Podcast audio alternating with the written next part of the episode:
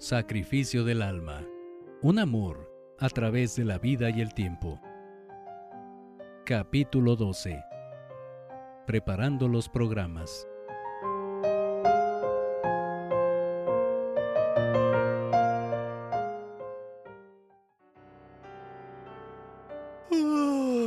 ¿Qué haces, Manuel?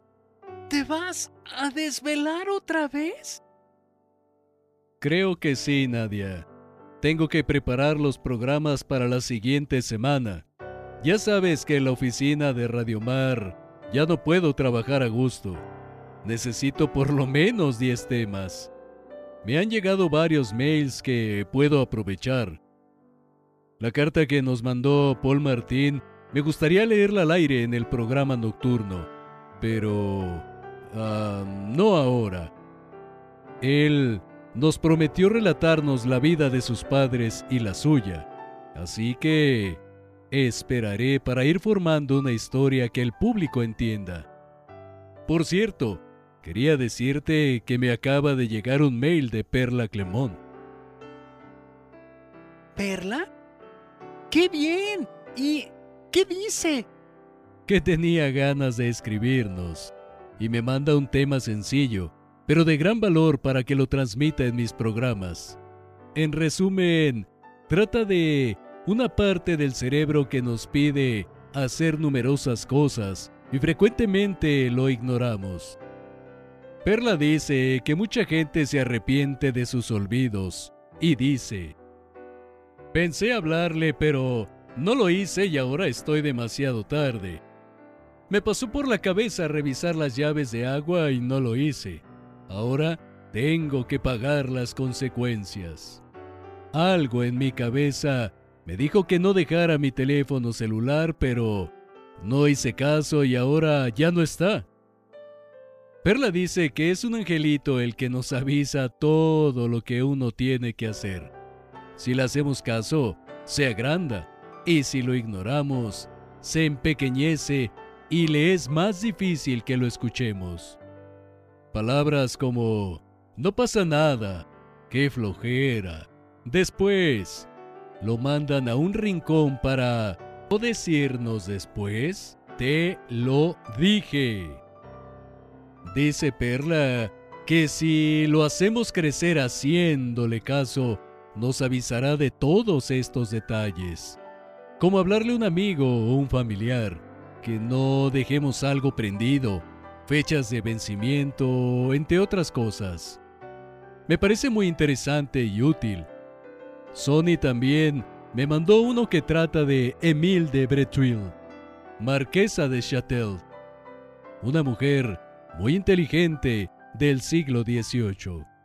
Tenía conocimientos de matemáticas, física, geometría, latín e inglés. Su estrecha amistad con Voltaire la llevó a interesarse en los escritos de Newton y se propone traducir sus principios matemáticos, pero a la edad de 42 años se embaraza. Lo que significa un gran riesgo en esa época, dedicándose por completo a realizar la traducción. Raramente dormía más de dos horas diarias. Terminó su obra y dio a la luz a una niña, pero ella murió poco tiempo después. ¡Qué tenacidad de mujer! Es la clase de mujer que Sony admira e identifica. No lo dudo. Será un buen tema en tu programa. Supongo que hablarás de los amantes y deslices de la marquesa, ¿o no? ¡Oh! Ya habías leído sobre ella. ¡Claro! ¿No te habías enterado que soy ingeniera y algo feminista? Me comentó José que invitaste a Humberto y a otro excompañero de la facultad a un programa para entrevistarlos. ¿De qué van a hablar? Sí, viene la semana próxima y vamos a tratar el tema de los motores magnéticos. Me dicen que tienen información nueva acerca de estos motores y otras cosas. Ese programa me va a encantar. dijo Nadia con emoción. ¿Qué va a decir la gente cuando sepa que se puede fabricar un motor que funcione por sí mismo sin necesidad de ninguna energía externa y aún puede producir electricidad? Sí, eso es verdad. Me imagino motocicletas con motor magnético, autos eléctricos que se carguen por sí mismos en la noche y casas autosuficientes de energía. Probablemente a alguien no le va a gustar lo que divulguemos. No lo creo, Manuel. El derroche mundial de energía es brutal y los motores magnéticos ayudarían a aliviar el consumo de energía que ya no es posible producir. Los fabricantes de pilas podrían construir pequeños motores, generadores de electricidad que reemplacen algunas baterías, aliviando la contaminación que se produce con estas. Imagínate que estás en medio del desierto o en el Ártico con suficiente electricidad para aliviar algún problema. Todavía no lo puedo creer.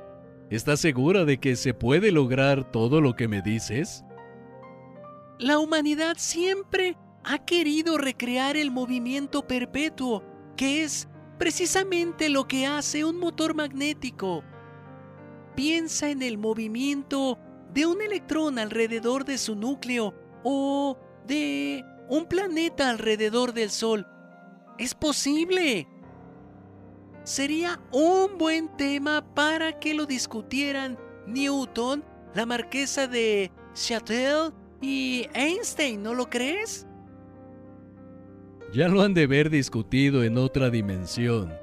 Por lo pronto, lo discutiremos aquí en Tapachula. Humberto, Hugo, Juanita y yo la próxima semana.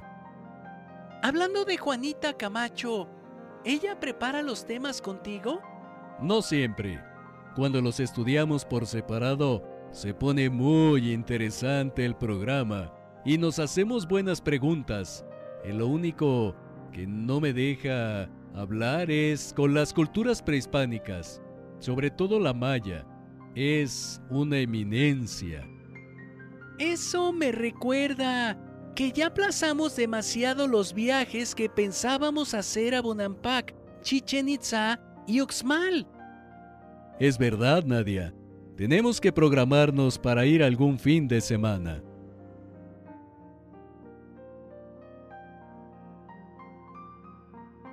Nadia se sentía muy cansada. Apagó todas las luces y se despidió de Manuel para ir a dormir. Él siguió trabajando hasta tarde. Lo último que encontró en la bandeja de entrada de su correo electrónico fue una carta de Paul Martín que no quiso escuchar con la voz de la computadora. Esperaría al otro día para que nadie se la leyera y pudieran disfrutarla juntos. Al apagar todos los aparatos, Manuel escuchó el ruido de los insectos y de otros animales que no identificaba. Se respiraba aire fresco que se colaba por las ventanas con la tela antimosquitos.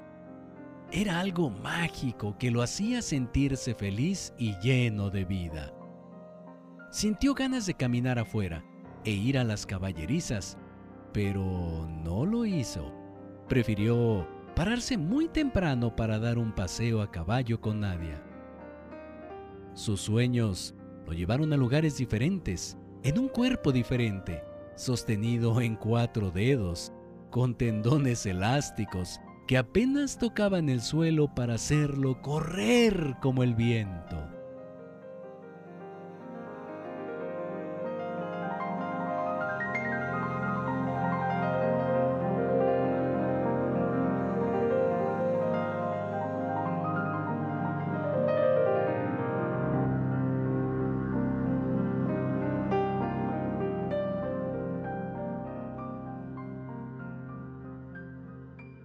No te pierdas el próximo episodio de Sacrificio del Alma, un amor a través de la vida y el tiempo, escrito por Rubén Sobrino Prado. Esta obra está registrada y protegida por derechos de autor número 03212 1025 1335-070001. Si deseas adquirir el libro de manera física, puedes hacerlo en las librerías El Sótano o bien en la librería Pessoa de Querétaro. Asimismo, al correo liberdist.yahoo.com.mx. O bien, contacta directamente al autor vía Facebook, Rubén Sobrino Prado.